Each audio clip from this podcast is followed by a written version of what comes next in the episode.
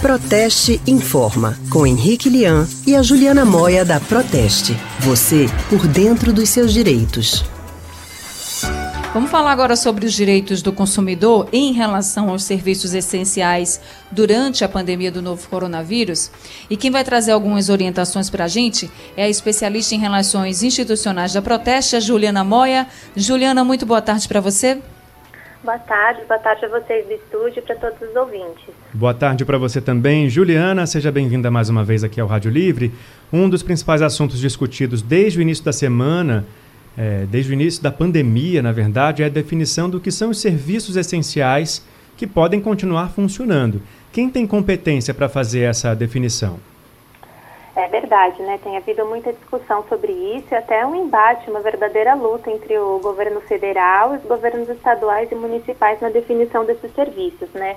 Houve muitas mudanças, mas isso começou a ser discutido no início de fevereiro e já naquela altura o STF interpretou a nossa Constituição Federal e determinou que na realidade a competência não é só de um ente federativo, mas de todos de forma concorrente. Na prática, o que é que significa?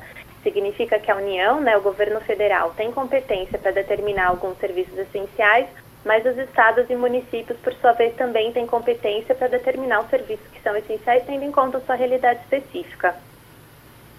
Certo, Juliana. A gente sabe que nenhum serviço essencial pode deixar de funcionar, mas existem exemplos, por exemplo, de redes de restaurantes e de supermercados que limitaram o atendimento ao público. Isso pode isso pode sim, né? Porque a gente tem que colocar na balança o funcionamento desses serviços, né? Por um lado, que precisa ser garantido, mas pelo outro, a proteção dos cidadãos. Então, uma vez que foi determinada a quarentena, o isolamento social, não faria sentido continuar permitindo que restaurantes reunissem pessoas, né? Então, por isso existe essa vedação. Alguns estabelecimentos adotaram, por exemplo, só o serviço de delivery. O consumidor pode aproveitar, né? E aderir a esse tipo de serviço. Juliana, em relação aos serviços que estão abertos ao público, a gente não pode deixar de considerar que existe sim o risco de contaminação para os consumidores, né? Que vão aí atrás desse, desse atendimento, mesmo que ele seja essencial. Isso, exatamente. Né? Como eu estava falando, a questão da saúde é bastante importante. O consumidor tem que seguir as orientações das autoridades de saúde no que se refere ao isolamento e à utilização de equipamentos de proteção.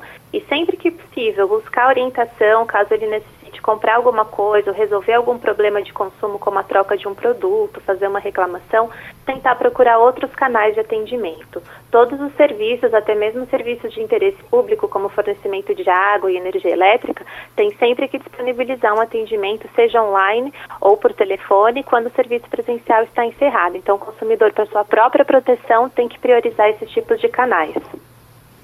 Tá certo, Juliana. Muito obrigada por conversar com a gente e trazer essas orientações. Viu? Uma boa tarde para você.